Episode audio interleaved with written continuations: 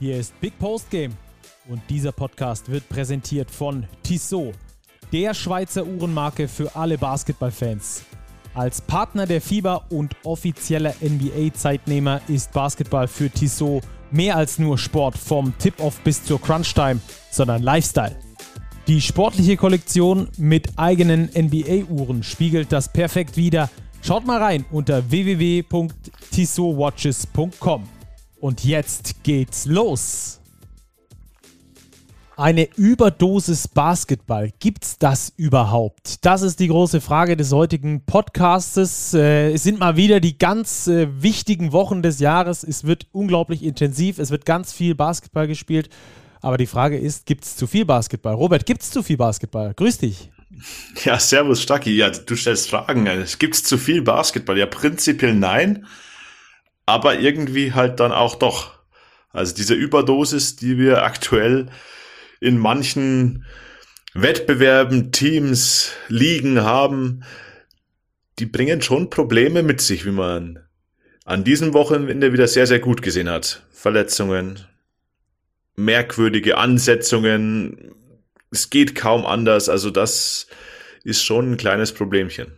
Ja, das werden wir auf jeden Fall ausführlich besprechen. Das hat nämlich die Basketballwelt wirklich beschäftigt in Deutschland. Äh, mich und dich auch, Robert. Wir haben uns das natürlich auch äh, gefragt, äh, was denn da eigentlich der richtige Weg ist und äh, wie viel Basketball noch gut ist. Basketball ist natürlich immer gut, wenn so viel wie möglich, denkt man zumindest als Zuschauer, aber es hat natürlich auch Tücken, weil eben der menschliche Körper auch Einschränkungen hat, äh, müdigkeitstechnisch, verletzungstechnisch und so weiter und so fort.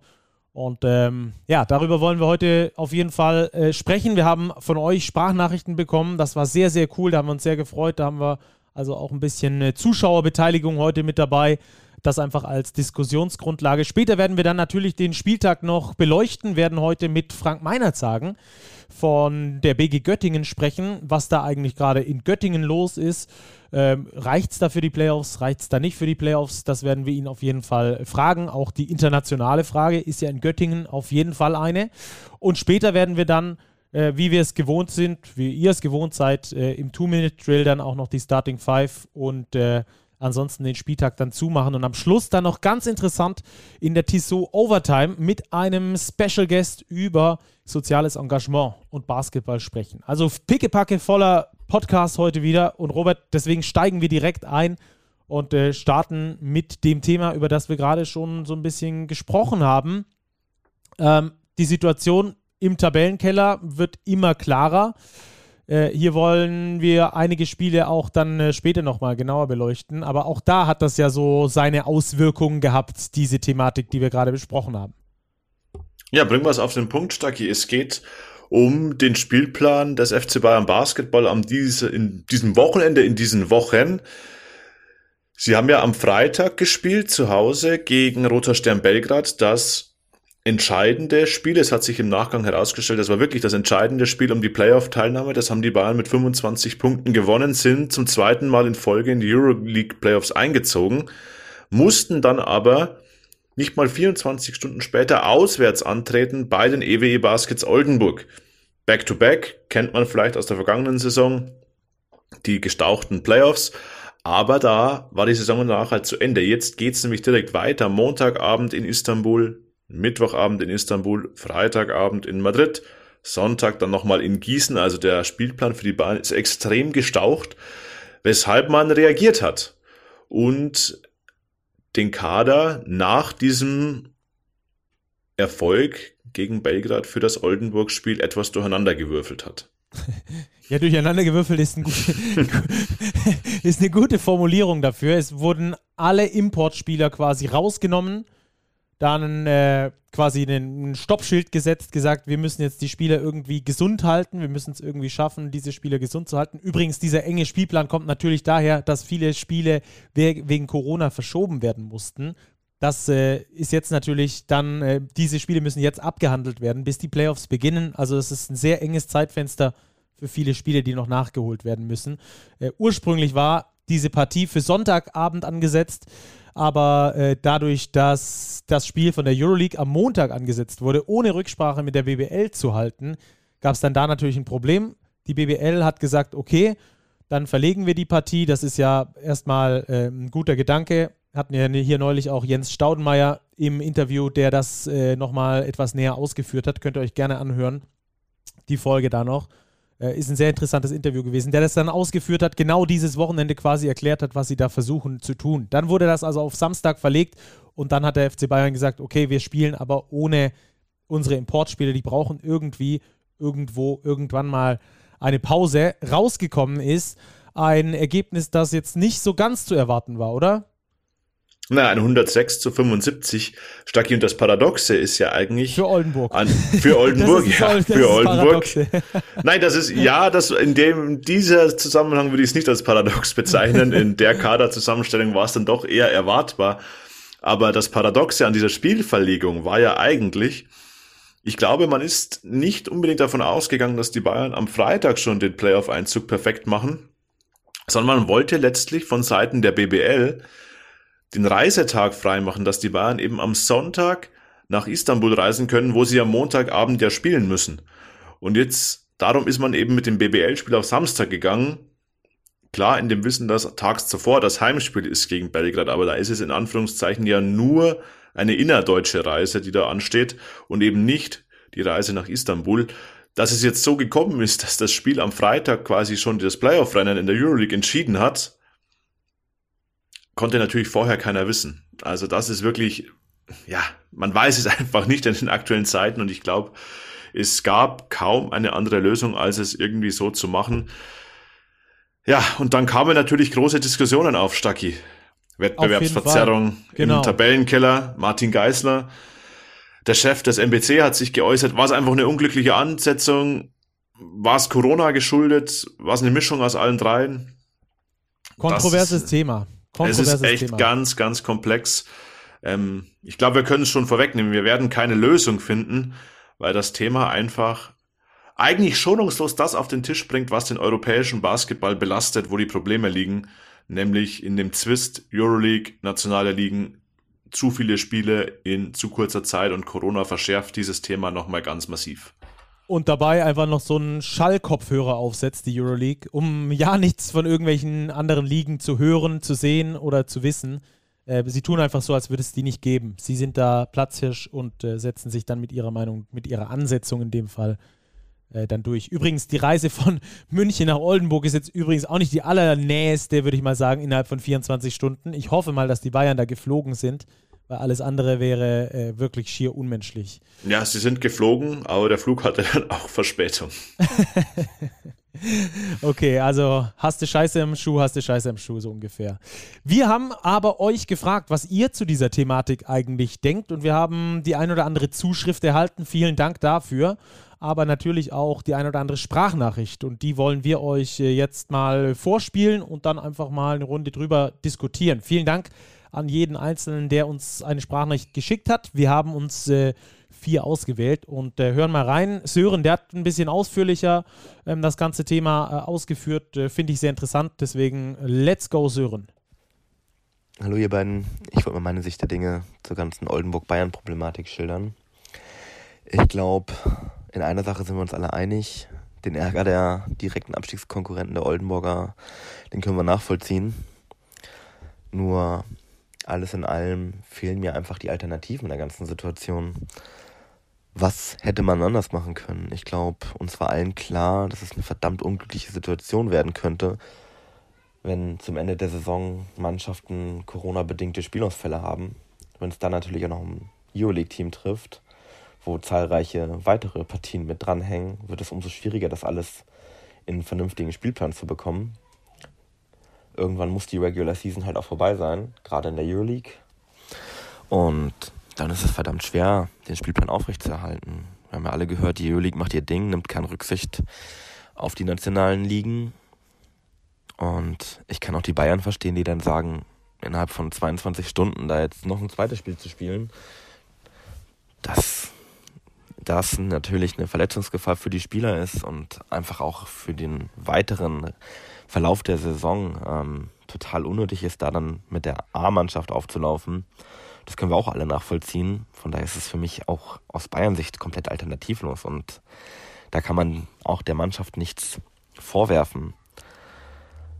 ich denke einfach, im Endeffekt waren das viele, ja, unglückliche Umstände, die sich da, ja, entwickelt haben, die dann dazu geführt haben, dass wir nun mal sowas erleben. Ich glaube, es gab einfach keine Alternativen. Hätte man das Spiel noch weiter nach hinten verlegt, ja, wer hätte uns garantieren können, dass dann auch noch beide Mannschaften fit sind. Wenn je später die Saison ist, ähm, umso schwieriger wird es. Ich glaube, Oldenburg kann froh sein, dass sie endlich mal wieder vor voller Hütte spielen konnten. Wir haben extreme Einnahmeausfälle seit der Pandemie. Ähm, wenn das jetzt schon wieder verschoben worden wäre, wäre es für die Oldenburger auch nicht so leicht geworden. Auch die haben natürlich eine Halle, wo man nicht jederzeit spielen kann. Das darf man auch nicht vergessen. Und ja, abschließend, ich will ganz ehrlich sein, so wie die Frankfurter und Gießener aktuell spielen, glaube ich nicht, dass sie überhaupt die Oldenburger noch eingeholt hätten. Ähm, und von daher war es einfach eine verdammt unglückliche Situation. Und ich glaube, nicht anders zu lösen. Ja, ich wünsche noch einen schönen Sonntag, ihr beiden. Macht weiter so. Ciao. Ja, Robert, da war richtig viel drin jetzt von Sören, ähm, über das wir sprechen können, verschiedene Ansätze, äh, das auch aus verschiedenen Perspektiven zu sehen, das Ganze. Vielleicht sehen wir erstmal kurz die, die Münchner Perspektive. Ist vielleicht, ähm, äh, wenn wir das so ein bisschen sortieren. Aus Münchner Perspektive für dich nachvollziehbar, die äh, ganzen Importspieler einfach mal auszusetzen, auch nicht Andrea Trinchieri mitzuschicken? Ja, aus meiner Sicht schon. Ich war am Freitagabend in der Halle. Das Spiel war ja ein spätes Euroleague-Spiel, also 20.30 Uhr Tip-Off. Und bin dann auch nach dem Spiel mit einigen Kollegen noch in der Halle geblieben. Wir haben ein bisschen über das Spiel gesprochen, ein bisschen die Situation analysiert und letztlich ähm, siehst du dann auch, wann die Spieler die Halle verlassen. Das war 23.30 Uhr, 23.45 Uhr, wenn die Spieler wirklich erstmal die Halle verlassen. Und ich glaube, man kann es den Bayern nicht übel nehmen sie sind durch die Situation in der Euroleague, aufgrund der Tatsache, dass die russischen Teams ausgeschlossen wurden, in eine Position gekommen, die Playoffs zu erreichen, aus eigener Kraft zu erreichen. An diesem Freitag braucht es noch Schützenhilfe, die kam.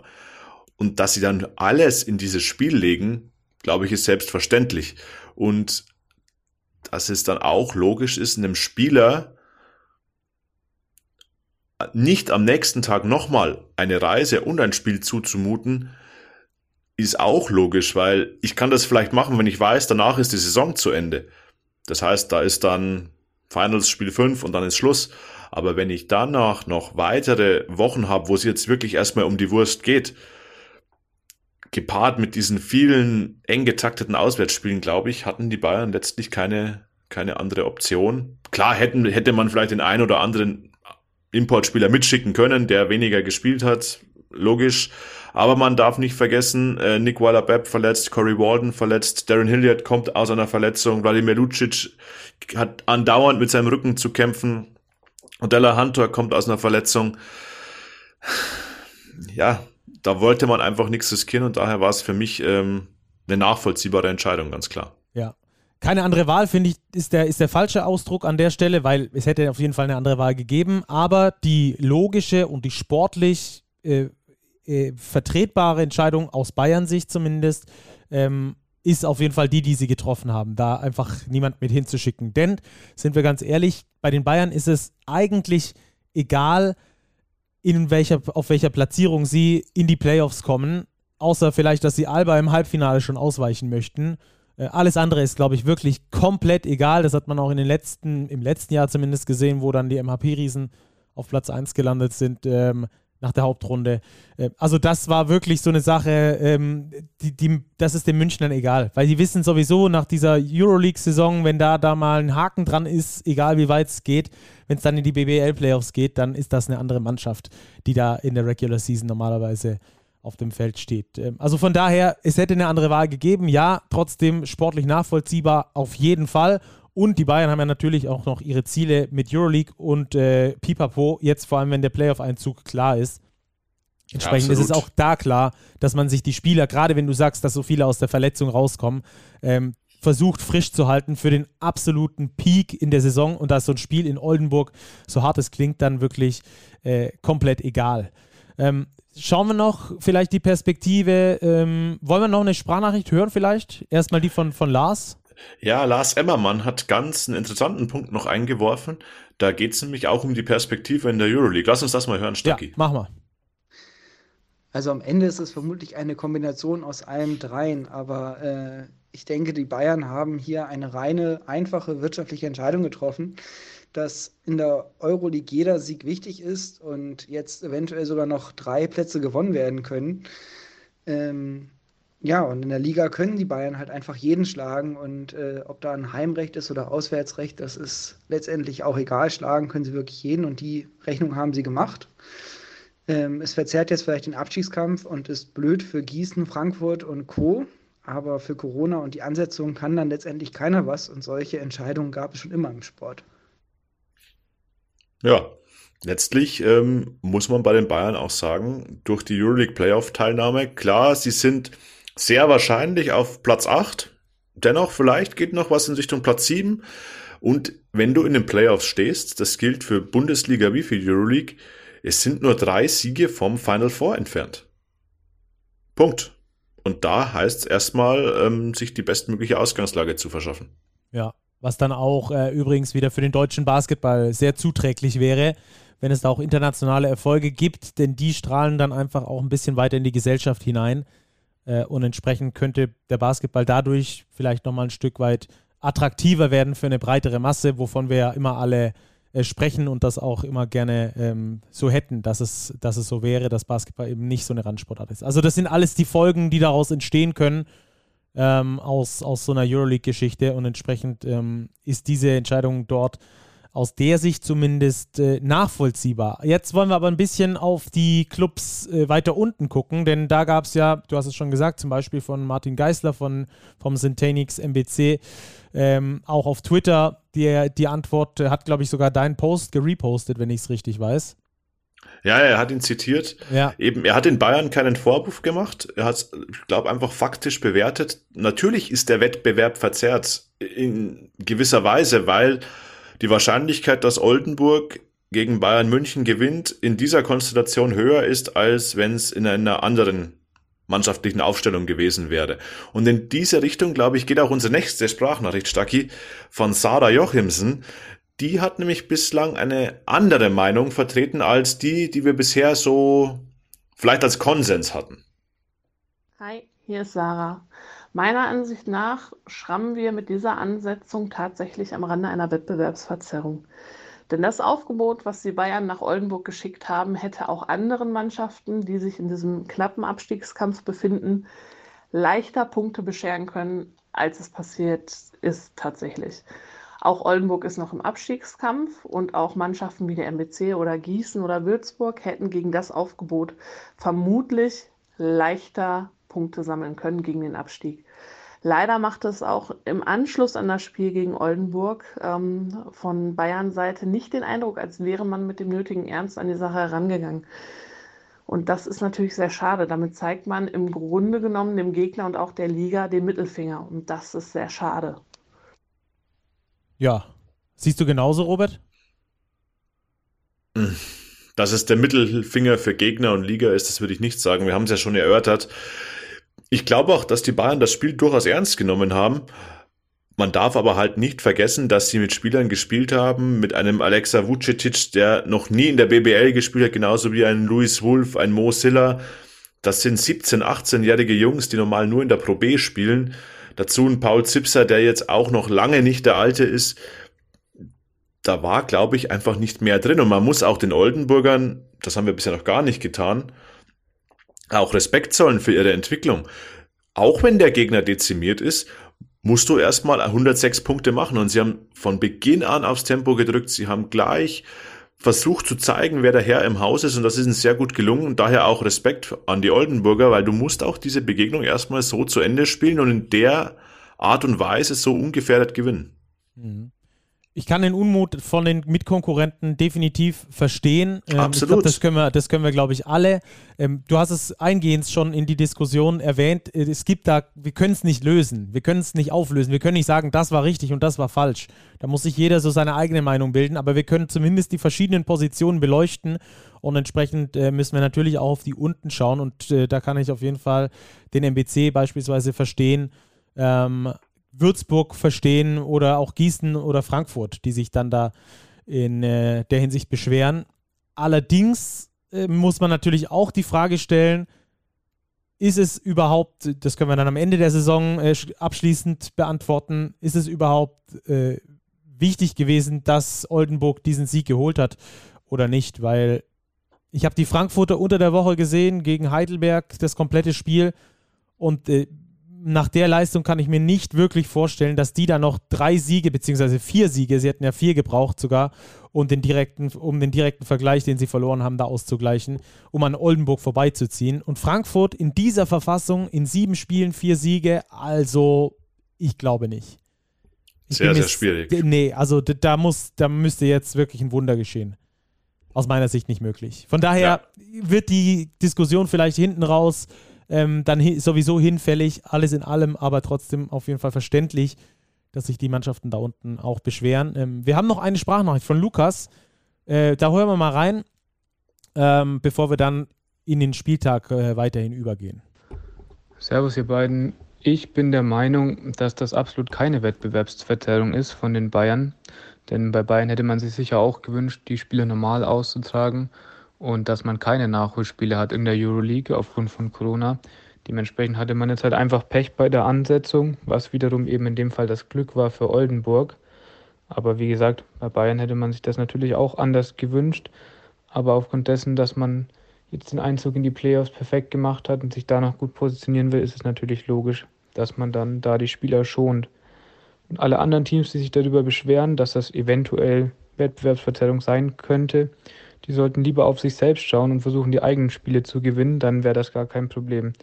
Dann würden sie das eben machen, dann wäre auch der Sieg von Oldenburg eben ja überhaupt kein Problem und würde die gar nicht erst tangieren. Und ich bin auch der Meinung, dass wenn man am Ende der Saison auf die Tabelle schauen wird, wird dieses einzelne Spiel überhaupt keine Relevanz dafür haben, wer, äh, wer absteigt bzw. wer in der Liga bleibt da Oldenburg am Ende eben gesichert im Mittelfeld landen wird und Bayern natürlich auch sicher in die Playoffs einziehen wird und auf welchem Rang das dann sein wird, ist, denke ich, bei den Münchnern auch relativ egal. Und wie gesagt, Oldenburg hat meiner Meinung nach im Endeffekt mit dem Abstieg, eh, Abstieg eh nichts zu tun. Beste Grüße aus Bayreuth. Viel Spaß beim Podcast. Ciao. Dankeschön, den haben wir auf jeden Fall. Ähm, ja, interessant, äh, interessante Meinung da auch aus, äh, spricht mir so ein bisschen äh, das, was wir bisher gesprochen haben. Ähm, Finde ich, finde ich ähm, einen interessanten Ansatz, äh, den Lukas da hat. Ich glaube, wir können es auf den Punkt bringen. Du hast es vorher schon gesagt, es gibt keine Lösung. Es wäre wichtig, dass es in Zukunft Lösungen gibt oder dass diese Probleme gar nicht mehr auftreten, indem man sich nämlich einen europäischen Spielplan überlegt, der funktioniert, bei dem alle Bedürfnisse erfüllt werden, von großen international ambitionierten Standorten bis hin zu kleinen Standorten, die aber auch exzellente Arbeit machen. Und in diesem Fall, es ist nachvollziehbar, wie die Bayern gehandelt haben. Es ist nachvollziehbar, wie die BBL das Spiel terminiert hat, verschoben hat. Es ist aber auch nachvollziehbar, dass die Clubs im BBL-Keller nicht happy sind. Absolut nachvollziehbar. Ja, und letztlich war der Grund, dass die Euroleague das Auswärtsspiel bei Fenerbahce auf Montag gelegt hat, ein bisschen Auslöser. Irgendwie eine Dilemmasituation, es gibt keine richtige Lösung. Schwierig, aber jetzt ist es so gelaufen, wie es gelaufen ist und ich glaube, die Oldenburger werden die Klasse halten und da glaube ich, waren wir uns einig, dieses Spiel hat Gott sei Dank keinen direkten Einfluss auf den Klassenerhalt. Ja, das hoffen wir auf jeden Fall. Das wäre natürlich dann maximal bitter, wenn das im Nachhinein dann tatsächlich der Fall wäre, aber wahrscheinlich ist es nicht so. Ähm, was ich nicht ganz verstanden habe, muss ich ehrlich sagen, ähm, zwei Dinge noch dazu. Also das eine ähm, habe ich überhaupt nicht verstanden, dass dann da plötzlich auf der, auf der BBL rumgeritten wurde und die Liga irgendwie für unfähig erklärt wurde. Das ist hier überhaupt nicht der Fall in diesem Zusammenhang. Wir sind hier nicht immer über alles glücklich, äh, was die Liga angeht. Das ist so, das ist auch völlig in Ordnung. Ähm, Verbesserungspotenziale sind immer da, aber in diesem Fall äh, können wir da, glaube ich, überhaupt nichts attestieren, was da irgendwie hätte besser laufen sollen. Ich finde es sogar sehr äh, vorausschauend, dass die Liga da äh, dieses Spiel einen Tag nach vorne verlegt hat, falls das in der Euroleague nochmal spannend geworden wäre für die Bayern dass sie da auf jeden Fall genug Kräfte gehabt hätten, um dieses Spiel zu spielen. Also das ist sogar wirklich ehren, ehrenvoll und das ist jetzt nicht, weil es der FC Bayern ist und die besonders gute Verbindung zur BBL haben, wie jetzt die Hälfte der Fans schreit, sondern das ist einfach deswegen, weil sie im Interesse des deutschen Basketballs gehandelt haben, der einfach davon lebt, dass auch europäisch gut gespielt wird. Ähm, also das mal zu der, zu der Sache. Das ist die erste Sache, die ich noch loswerden wollte. Und die zweite Sache, die ich loswerden wollte äh, oder loswerden möchte. Wenn ihr irgendwelche Meinungen habt dazu, zu diesem Thema oder gerne auch zu äh, Themen in den kommenden Wochen, dann schickt uns sehr, sehr gerne äh, Sprachnachrichten, äh, E-Mails, sonstige Nachrichten. Äh, Robert hat das jetzt vor kurzem erst gepostet. Ich habe es gepostet. Äh, wir haben eine WhatsApp-Nummer, wo ihr das einfach durchschicken könnt. Wir haben unsere E-Mail-Adresse podcast, podcast at big-basketball.de. Und auch ansonsten erreicht ihr uns gerne immer über die sozialen Kanäle, dass wir da im Austausch bleiben. Ich finde das richtig cool, Robert, wenn wir da von außen auch äh, Meinungen reinkriegen. Ja, absolut ist eine Bereicherung, weil es eben viele verschiedene Sichtweisen gibt, die wir natürlich auch alle berücksichtigen wollen. Absolut. Und das Ganze nicht irgendwie auf Stammtischniveau, sondern mit äh, ordentlichen Argumenten. Dann macht das auch richtig Spaß, über Basketball zu diskutieren. So, das noch hierzu und äh, dann würde ich sagen, wir starten weiter durch den Spieltag durch und nehmen jetzt mal richtig Anlauf. Nämlich äh, besprechen wir das Derby zwischen Braunschweig und Göttingen. Äh, richtig wichtiger Sieg für die Braunschweiger, oder? Ja, absolut. 101 zu 64. Also in dieser Höhe für mich total überraschend. Ganz wichtiger Sieg für Braunschweig, du hast es angesprochen, nach fünf Pleiten in Folge gab es ja schon die ersten Stimmen, oh, rutschen die vielleicht wieder rein in den Tabellenkeller. Jetzt war es Sieg Nummer 10. Man hat durch die Niederlagen von Gießen und von Frankfurt jetzt wieder vier Siege Vorsprung vor den Abstiegsplätzen. Also das sieht wirklich gut aus in Braunschweig. Das war ein kleiner Befreiungsschlag, den sie da gelungen haben. Ja, und äh, nicht, nur, nicht nur vier Siege vor Frankfurt zumindest. Ich weiß gar nicht, mit Gießen den direkten Vergleich habe ich gerade nicht im Kopf, aber gegen Frankfurt auf jeden Fall. Sogar auch noch den direkten Vergleich gewonnen. Also von daher jetzt damit äh, so gut wie offiziell raus aus dem Abstiegskampf äh, die Basketball-Löwen Braunschweig, die wir ja zu Beginn der Saison ganz unten gesehen haben. Das ist sicherlich eine der Mannschaften, der Überraschungsmannschaften, auch wenn sie nicht ganz oben landet, oder? Für mich also eine mich der positivsten genau. Überraschungen der Saison. Absolut. Absolut, bin ich, bin ich 100% äh, bei dir. Auch sogar nach diesem absoluten Tiefschlag da, dass Robin Amaze ausgefallen ist, trotzdem noch ähm, das irgendwie aufgefangen als Mannschaft. Ja, es ist, ist schon bemerkenswert, auf jeden Fall, ähm, dass dieser Weg dort weiterhin so verfolgt wird. Andere Überraschungsmannschaft, Robert, die BG Göttingen, die jetzt äh, überraschend hoch, auch das eine Überraschung, verloren hat. Alles in allem, aber trotzdem eine richtig gute Saison spielt, oder? Alles in allem eine super Saison, stehen immer noch auf Platz 8, die Göttinger, allerdings auch jetzt die vierte Niederlage in Folge schon kassiert und das waren jetzt teilweise nicht nur knappe Niederlagen, da waren Spiele dabei, da war Göttingen wirklich chancenlos, wie jetzt an diesem Spieltag gegen Braunschweig und da gab es auch den verletzungsbedingten Ausfall von Kamar Baldwin. Diese Spiele, die jetzt nicht so laufen, bin gespannt, ob es die Göttinger noch schaffen, auf dem Playoff-Zug aufzuspringen, beziehungsweise droben zu bleiben, weil aktuell sind sie ja auf Platz 8 noch auf diesem Zug. Das wird eine ganz schwierige Nummer im Saisonendspurt. Ja, und dazu telefonieren wir jetzt gleich mal mit äh, Frank Meinerzagen von der BG Göttingen. Ich bin sehr gespannt, was er uns erzählt und wie er vor allem auch den Zusammenhang äh, zwischen der Baldwin-Verletzung und äh, den ansonstigen äh, Niederlagen hier, die, wir, die, die die BG zuletzt eingefahren hat, wie er da den Zusammenhang erkennt, ob er überhaupt einen Zusammenhang erkennt. Ich bin auf jeden Fall gespannt. Wir rufen an beim Geschäftsführer der BG Göttingen bei Frank Meinert sagen.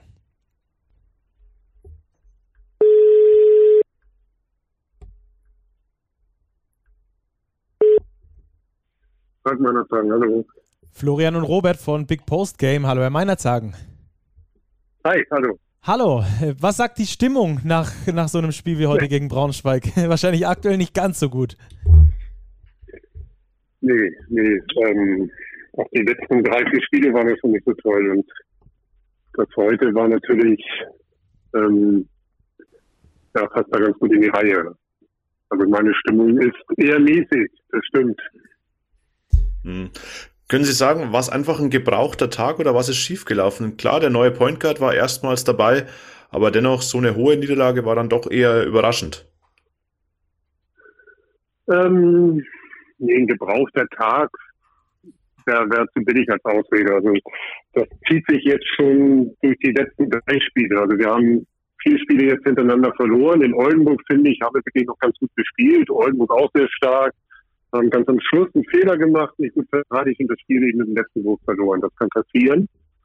Ähm, aber gegen Heidelberg, Würzburg und jetzt Braunschweig ähm, waren wir quasi chancenlos. Und ähm, ich glaube, dass, dass wir, oder wir haben es auch in der Saison bewiesen, dass wir wesentlich besser spielen können. Und ähm, zu heute, also heute war es ganz klar eine Frage der Intensität. Die hat heute von der ersten Minute an gefehlt. Also Braunschweig war viel aggressiver, viel mehr da als wir und ähm, mit so einer, ja, mit so einer Intensität kann man keine Bundesligaspiele gewinnen. Also denn, denn verliert man schnell mit 30 Punkten. Das Problem hatten wir am Anfang der Saison schon mal. Ähm, das ist ein wenig überraschend, dass uns das jetzt in dieser Saisonphase wieder ereilt. Mhm. Es war ja ein, ein krasser Bruch auch ähm, jetzt mit der Verletzung von Kamar Baldwin. Führen Sie das auch als Argument mit ins, mit ins äh, in die Argumentation? Ähm, also die Mannschaft muss sich ja neu finden. Sie haben, sie haben ja, die, das System war sehr zugeschnitten auf Kamar Baldwin, der natürlich super abgeliefert hat jetzt in der Saison auch. Ähm, aber, aber gilt das für Sie als, als Ausrede in Anführungsstrichen? Nee, das würde tatsächlich zu kurz greifen. Also wir haben, wie gesagt, auch vorher schon, es hat eigentlich mit dem Spiel zu Hause gegen Heidelberg angefangen, wo, wo uns schon die, die Intensität und ähm, vor allen Dingen in der Verteidigung gefehlt hat, aus der sich dann auch viel in der Offense ergibt bei uns. Ähm, natürlich ist Kammer heute ein herausragender Spieler für uns gewesen und, und ein ganz wichtiger Faktor. Nichtsdestotrotz ähm, passt es auch an, an vielen anderen Ecken und Enden momentan nicht. Also das ist mehr ein mannschaftliches Problem, als dass es jetzt an, am Ausfall von Kammerbeuteln liegt. Also das wäre tatsächlich zu sehr Ausrede. Hm, was, mhm. wenn wir da ein bisschen tiefer nachbohren dürfen, was sind denn da so mannschaftliche Probleme, die Sie ins, äh, ins Feld führen?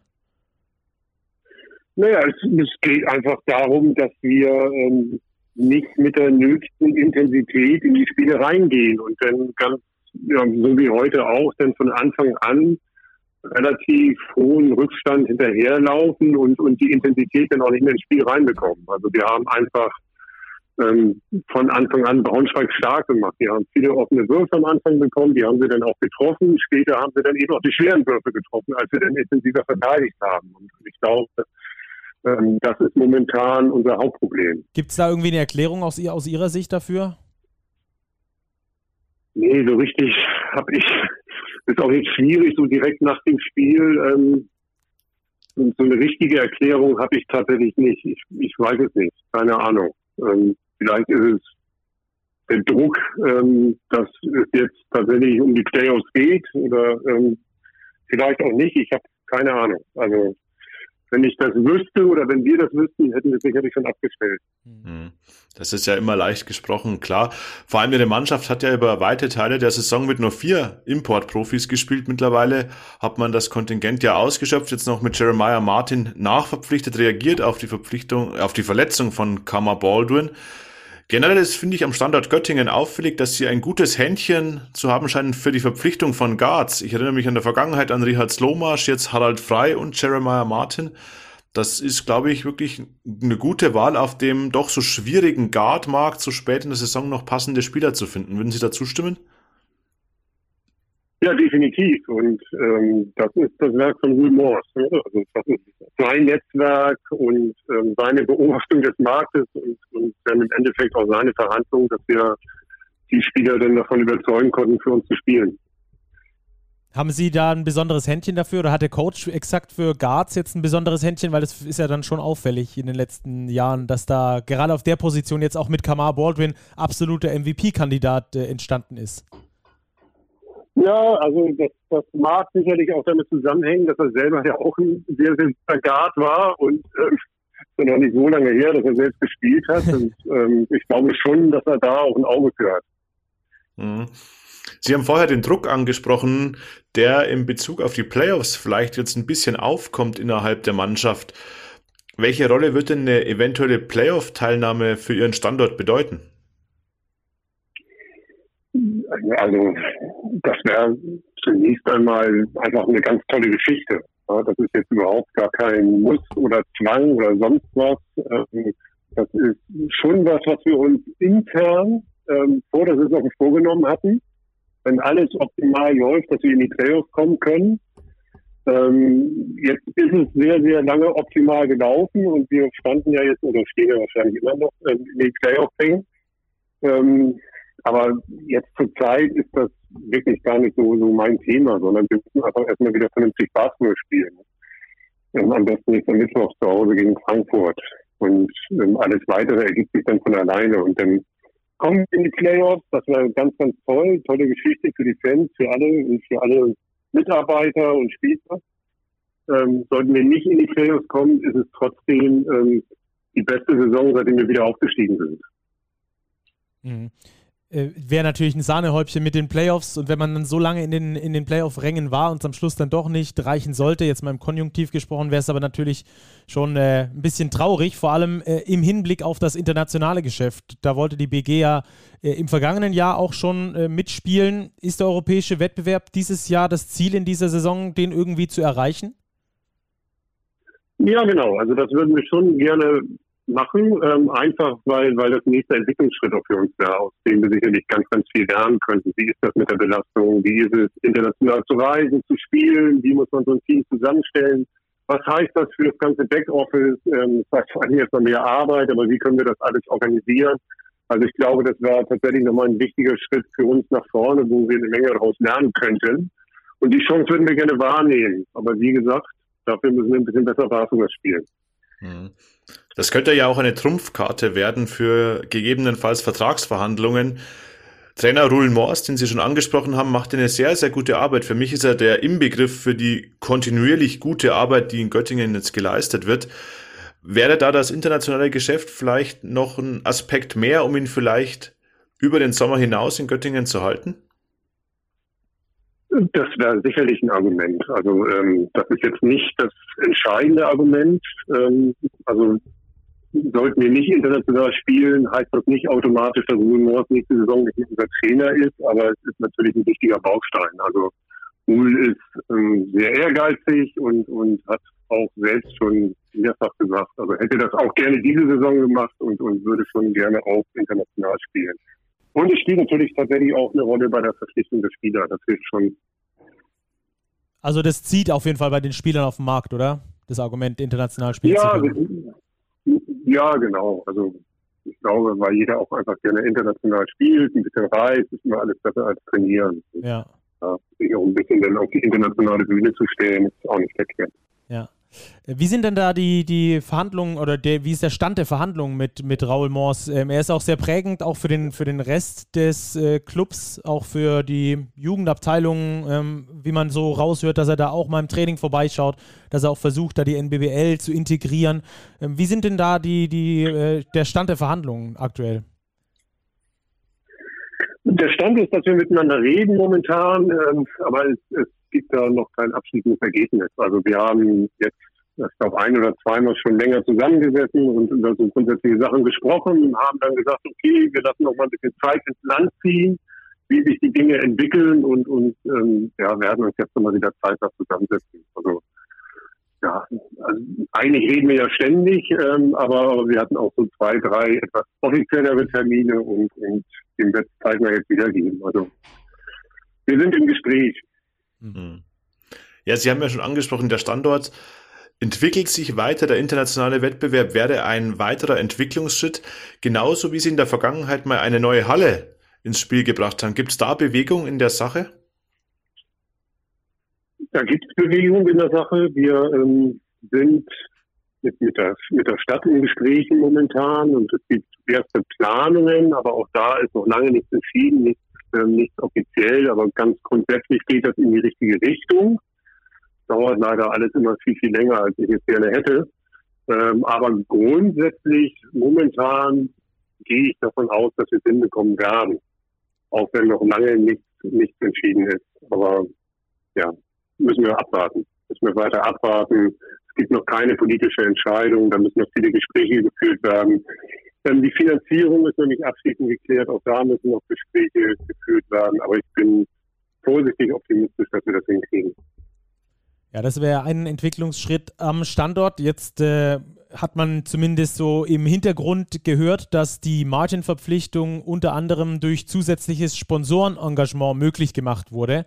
Ist das auch so ein Zeichen, dass der sportliche Erfolg wichtig für den Aufschwung am Standort ist?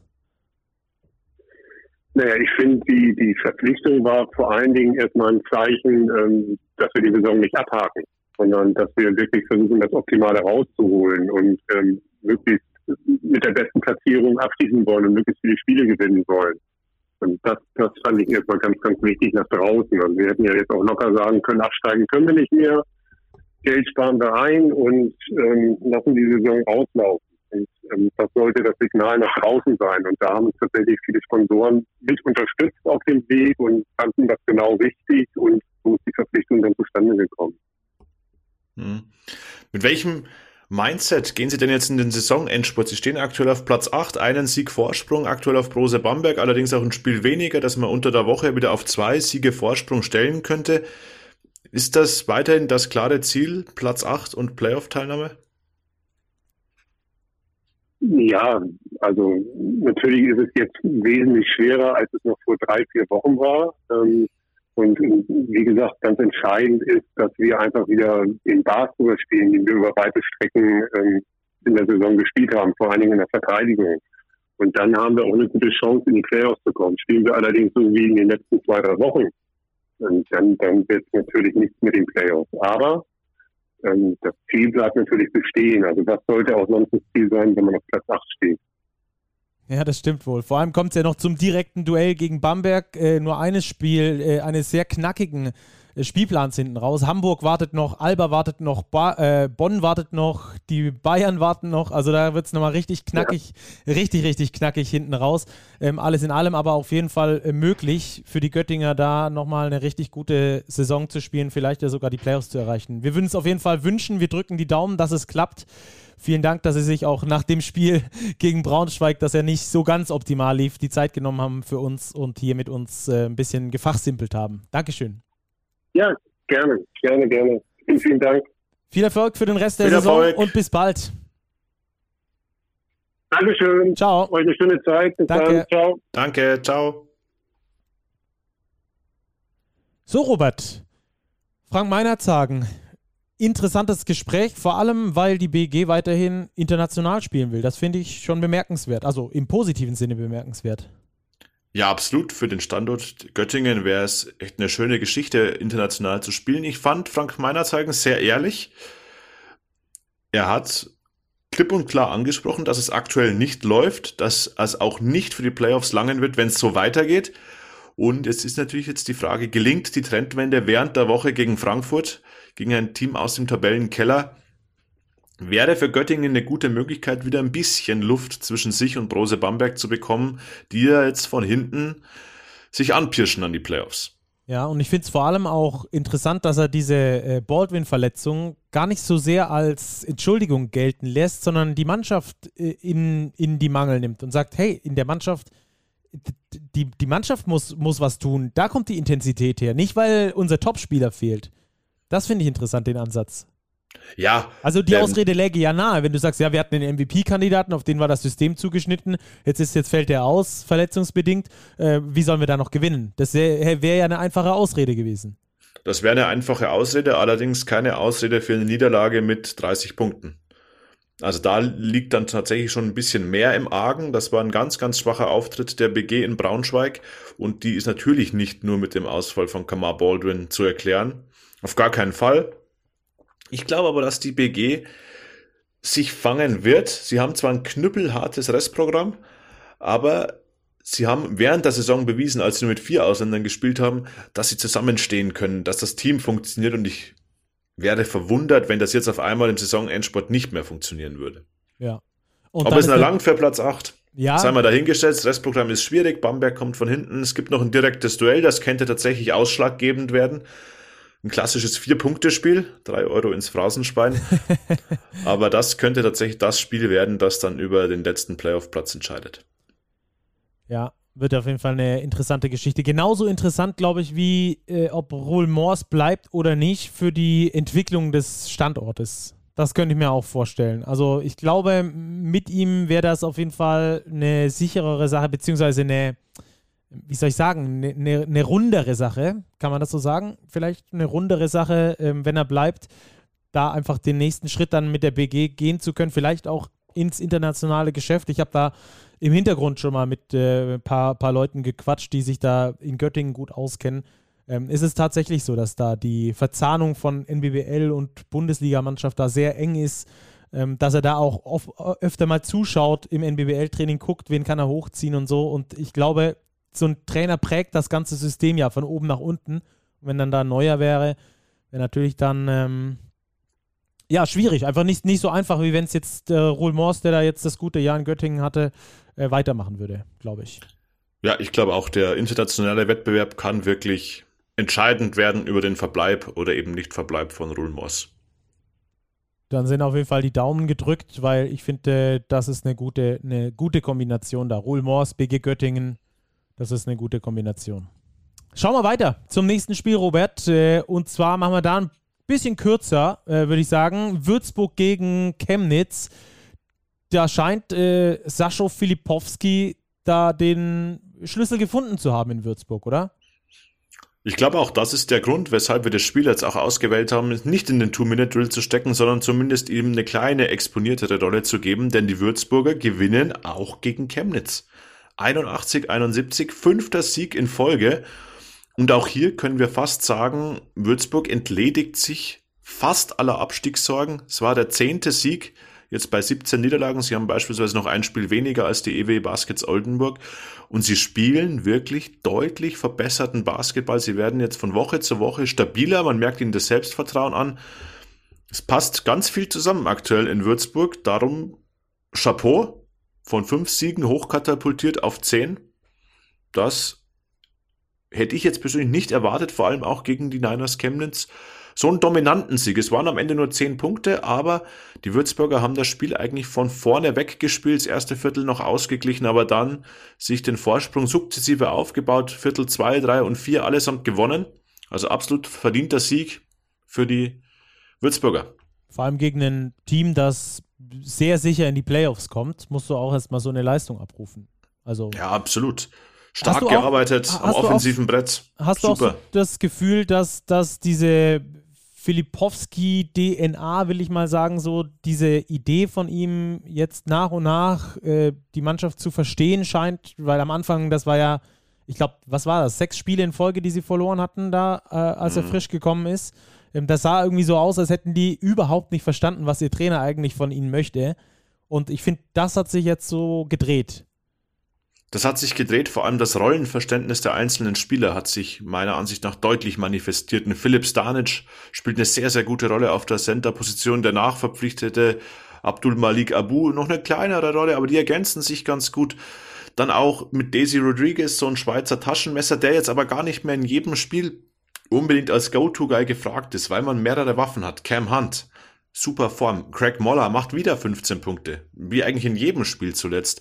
Will Buford ist zurück, auch 15 Zähler. Also die Würzburger haben sich eine vielseitige Rotation jetzt zusammengebastelt und davon profitieren sie jetzt einfach. Ja. Fünf Spiele in Folge gewonnen zuletzt, das ist schon eine echt krasse Quote und damit äh, sind sie ja auch richtig gut, auch richtig gut am Start mittlerweile. Last 10 haben sie 7-3 übrigens, die letzten zehn Spiele. Also da sind sie jetzt voll durchgestartet. Wenn wir das mal vergleichen mit den äh, anderen Abstiegskandidaten Gießen nur drei Siege aus den letzten zehn Spielen, Frankfurt gar nur ein einziger Sieg aus den letzten zehn Spielen. Also da merkt man dann schon einen aufsteigenden Trend, ähnlich wie bei den EWE e Baskets Oldenburg, auch bei denen übrigens der Trend aktuell 7-3 aus den letzten zehn Spielen. Das ist dann schon bemerkenswert. Gerade Würzburg äh, zu Hause ist ja eine richtige Macht. Äh, also muss man wirklich so sagen, acht Spiele gewonnen, sieben verloren, auswärts natürlich dafür etwas schwächer, sonst würden sie da unten auch nicht stehen. Aber das ist wirklich ähm, aktuell ganz gut, was die Würzburger dort liefern und höchstwahrscheinlich dann auch der Schlüssel, um weiterhin in der BBL spielen zu können. Aktuell, was sind es jetzt, zehn Siege? Ja, zehn, zehn Siege. Siege. Und äh, ja, sieht doch ziemlich gut aus da. Hätte ich vor ein paar Wochen auch noch nicht gedacht. Nee, sehr, sehr positive Entwicklung in Würzburg. Also dann gehen wir jetzt äh, mit unserer guten Entwicklung dieses Spieltags rein in den Two-Minute-Drill, würde ich sagen, oder? Ja, Hamburg gegen Kreilsheim stak ja auch ein Ergebnis in der Ui. Höhe sicherlich überraschend. Die Hamburger natürlich Absolut. favorisiert gegen Kreilsheimer, die ja immer noch Corona gebeutelt sind, mit den Nachwehen zu kämpfen haben. 113 zu 63 für die Hamburg Towers. Ja, das Ergebnis erzählt letztlich alles über den Spielverlauf. Die Hamburger in allen Belangen überlegen, schon im ersten Viertel zweistellig vorne, sich dann schon zur Halbzeit auf 25 Punkte abgesetzt. Nach dem dritten Viertel waren es schon 40 Punkte Differenz. Also das war, ja, in diesem Spiel ein Klassenunterschied. Jalen Brown, 29 Zähler, 7 Dreier eingenetzt, bei 11 Versuchen sehr, sehr starke Quote und erneut Justus Hollatz. 13 Punkte, 14 Assists, nachdem sie am letzten Spieltag deren 15 waren. Übrigens Rekord für einen deutschen Spieler in der BBL. Ist er jetzt mit einem Assist weniger drunter geblieben, aber umso bemerkenswerter dazu, kein einziger Ballverlust. 14 Assists bei 0 Turnover. Das ist schon bockstark von Justus Hollatz. Auf Seiten der Kreilsheimer hat nur ein Spieler zweistellig gescored, Elias Lassisi mit 13 Punkten, danach Mike Caffey und Jaron Lewis mit jeweils 9. Ich erinnere mich an Sebastian Gleim, der kürzlich gesagt hat, wir müssen jetzt erstmal wieder in die Form kommen, um auf BBL-Niveau ein Spiel zu gewinnen. Da sind sie jetzt dabei. Für die Kreisheimer, ich glaube, es wird nichts mehr werden im Playoff-Rennen. Da zahlen sie jetzt den Preis für die weite Reise im europäischen Wettbewerb, für das Pokal-Top vor. Aktuell sind sie auf Platz 10 mit einer ausgeglichenen Bilanz von 12 zu 12. Sie haben weniger Spiele, aber der Trend zeigt eher nach unten.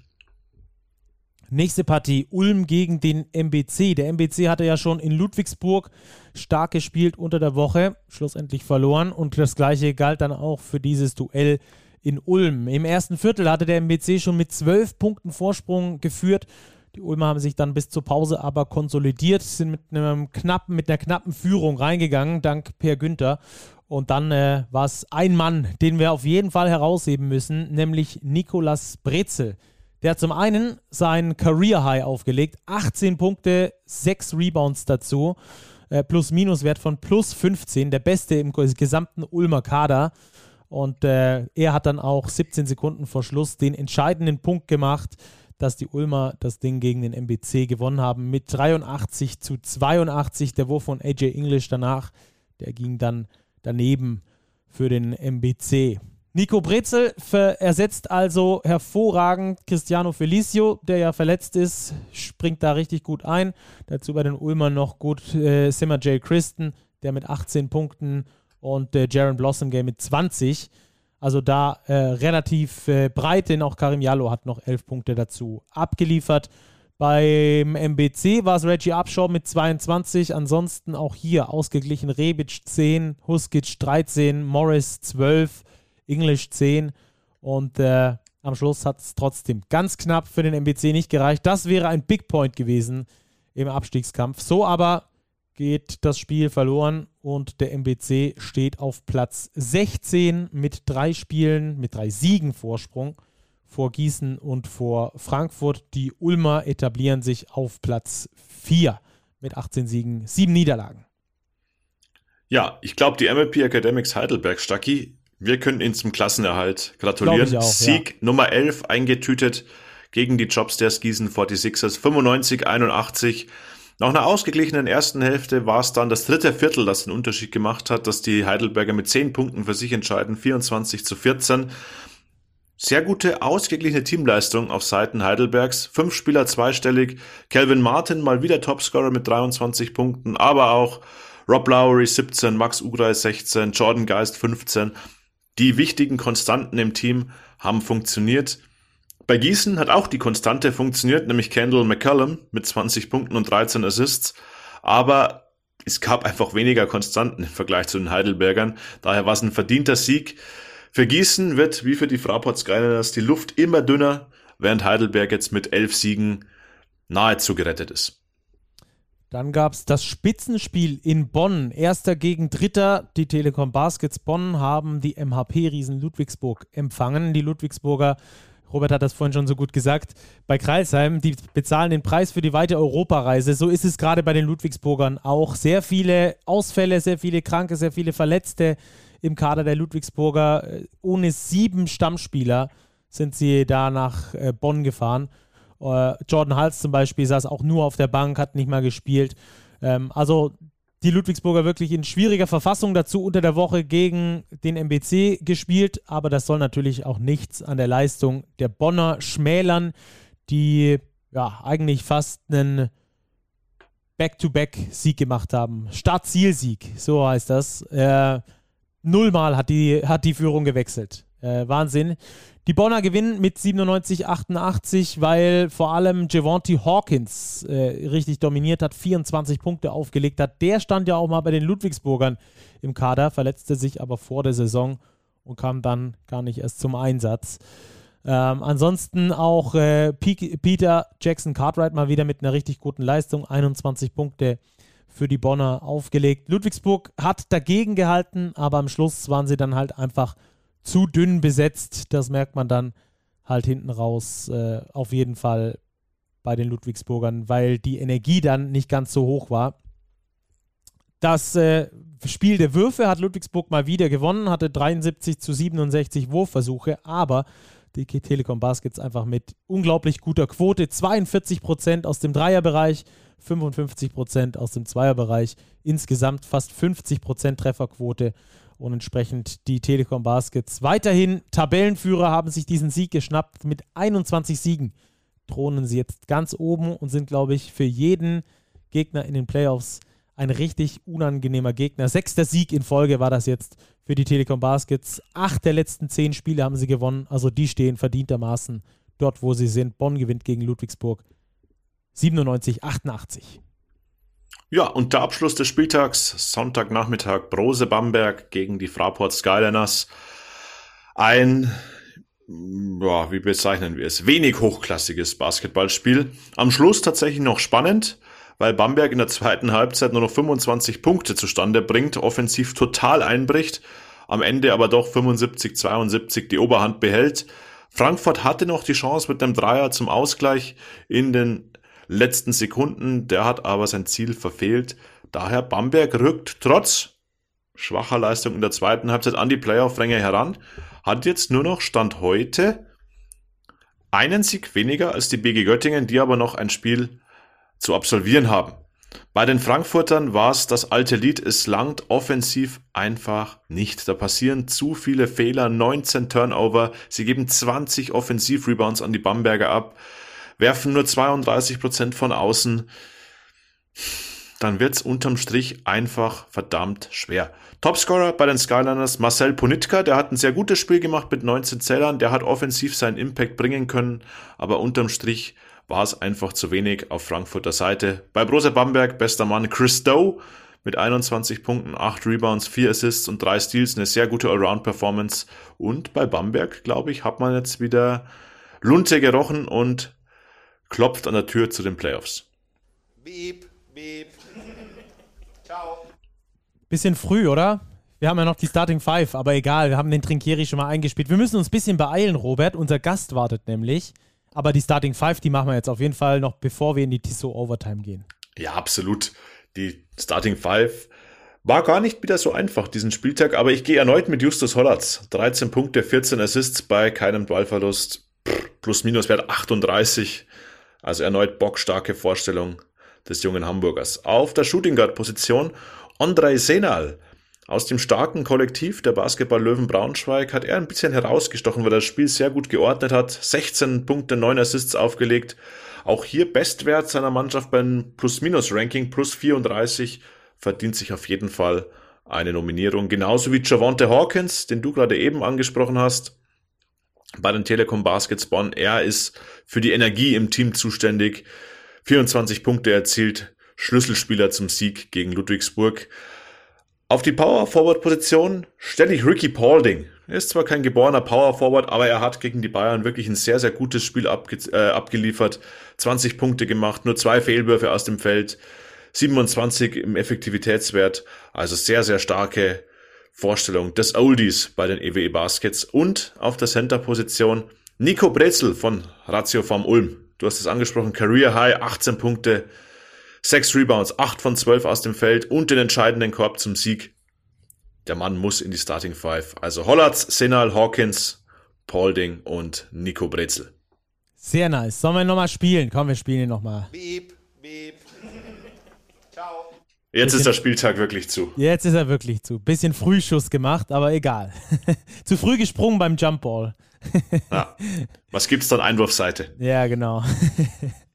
Jetzt haben wir noch die Tissot Overtime äh, für euch und da sprechen wir heute über soziales Engagement und da haben wir gedacht, wir rufen einfach mal einen an, der das auf jeden Fall lebt. Das wissen wir schon ein bisschen länger, aber jetzt hat er nochmal eine richtig mega geile Aktion gebracht und die soll die Basketballwelt natürlich wissen, von der soll die Basketballwelt erfahren und deswegen rufen wir den einfach direkt an, oder? Absolut, die Rede ist von Basti Doret.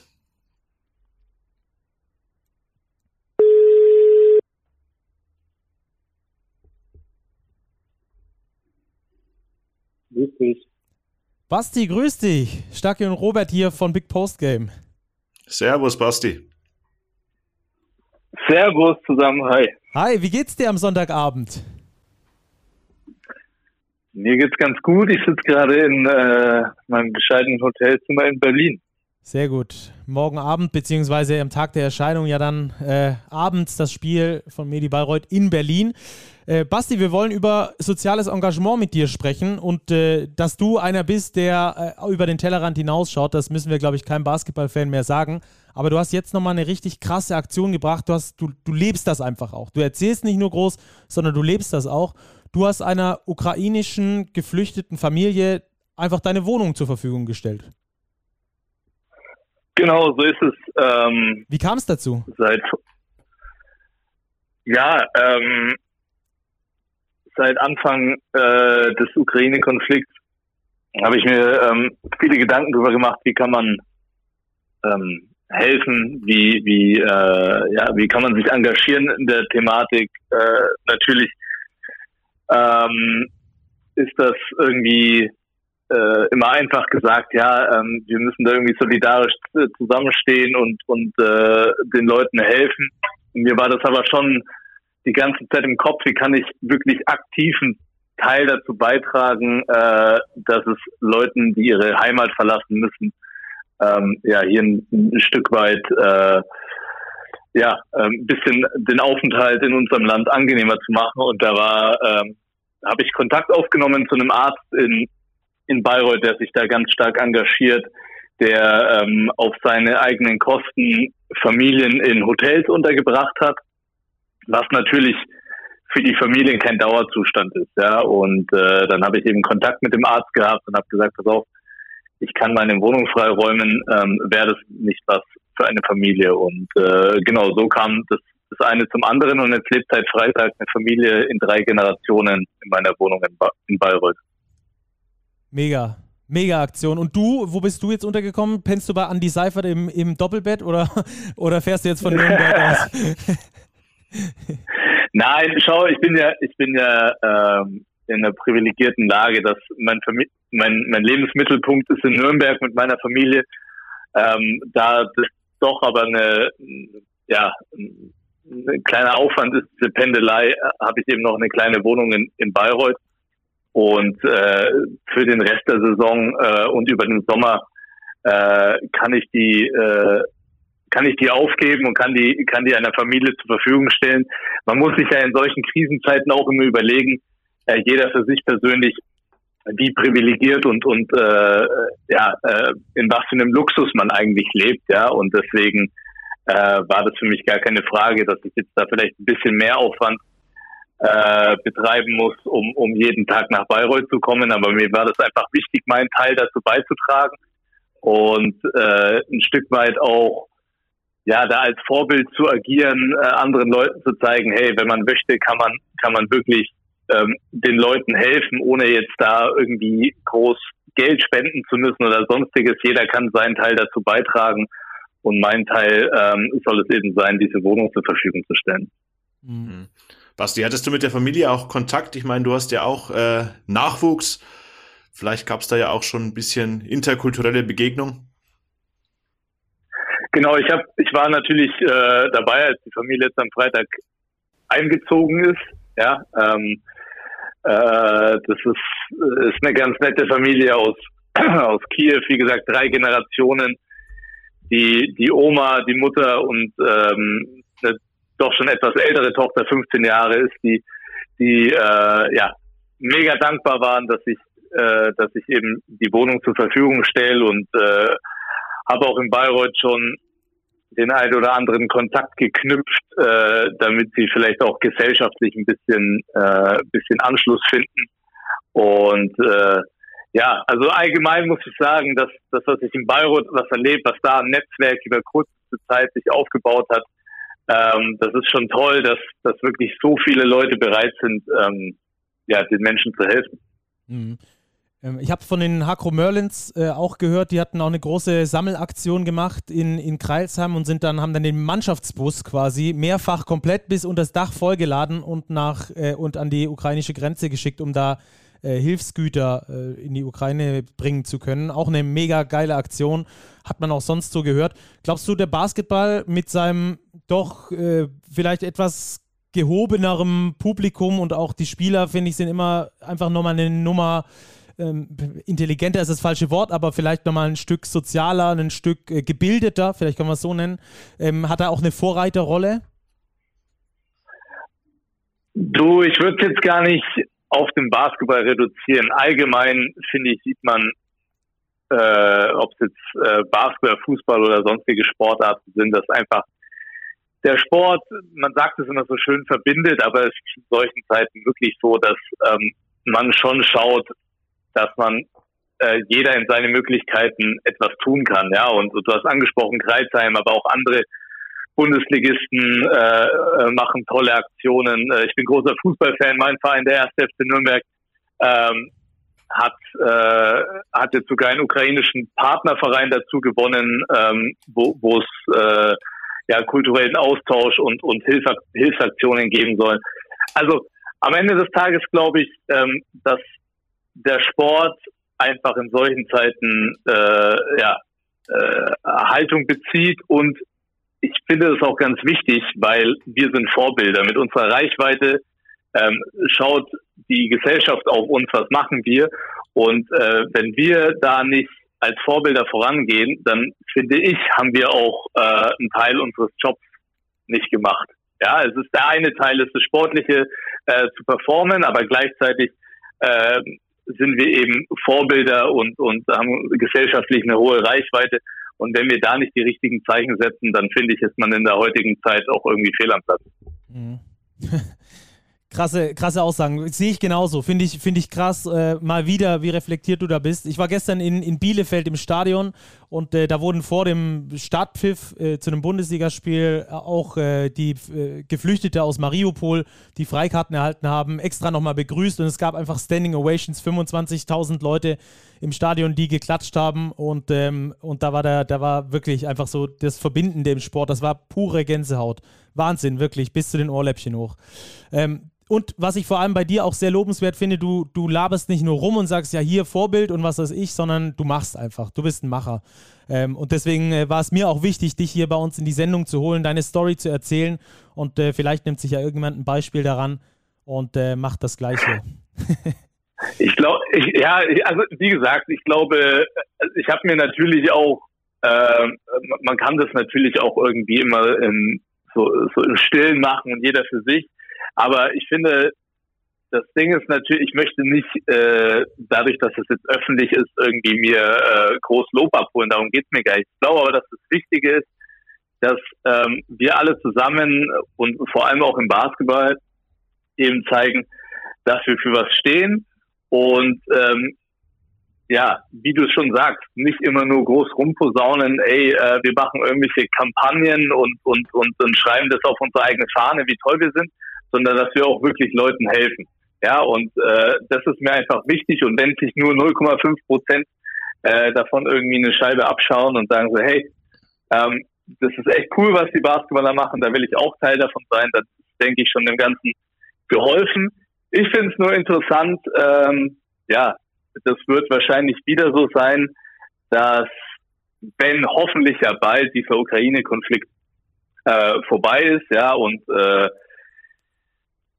keine Ahnung, dann vielleicht ein bisschen wieder Normalität in die Gesellschaft zurückkommt, so, so gut es geht, ähm, wie dann man mit gesellschaftlichen Themen umgeht. Und das finde ich halt auch ganz wichtig, dass ähm, man immer wieder neu darauf aufmerksam macht. Was gibt es für Probleme in der Gesellschaft? Da gibt es ja ganz viele. Jetzt hatten wir ja äh, vor zwei Wochen den, den Spieltag gegen Rassismus, was ich eine ganz tolle Initiative von der von der BWL finde, die, die schon eine gewisse Tradition jetzt auch bekommen hat. Ähm, ich finde, man muss da einfach immer wieder die Problematiken in, in unserer Gesellschaft ansprechen und auch bespielen, damit das immer wieder in den Köpfen der Leute äh, verankert ist und, und möglichst viele sich äh, bei gesellschaftlichen Themen auch engagieren. Ja. Absolut, ganz, ganz wichtig, Basti. Super Schlusswort. Danke, dass du dir die Zeit genommen hast für euch. uns am späten Sonntag. Gerne. Danke dir. Und über sportliche Themen sprechen wir dann das nächste Mal. Wir laden dich wieder ein. Alles klar, ich danke euch. Viel Erfolg. Schöne Sendung. Danke, bis Basti, mach's Ciao. gut. Ciao, Ciao, servus. Ja, Robert, mega interessant ähm, und ich finde es sehr cool, dass wir uns dafür die äh, Tissot Double Overtime dieses Mal Zeit genommen haben, um einfach dieses äh, Thema nochmal zu besprechen, was einfach unglaublich wichtig ist, ähm, weil der Sport einfach, wie gesagt, verbindet und jeder so ein kleines bisschen was machen kann. Ja, und wenn jeder ein kleines bisschen macht, dann geht einiges voran. Auch das ist ein gutes Schlusswort. Genug gesagt für heute, Stacki. Wir hören ja. uns nächsten Sonntag wieder. So machen wir es. Schaut ganz viel Basketball. Montagabend, wir haben es schon gesagt, äh, Medi Bayreuth zu Gast bei Alba Berlin. Die Albatrosse haben noch zwölf Spiele in der verbliebenen Saison äh, zu absolvieren. Also das äh, ziemlich krass. Unter der Woche geht es dann auch ab. Euroleague ist abends auch. Bayern in Istanbul haben wir schon mehrfach besprochen. Äh, Göttingen, Frankfurt und so weiter und so fort. Schaut viel Basketball, macht euch eine schöne Basketballwoche und bis ganz bald. Bleibt sportlich. Ciao, ciao.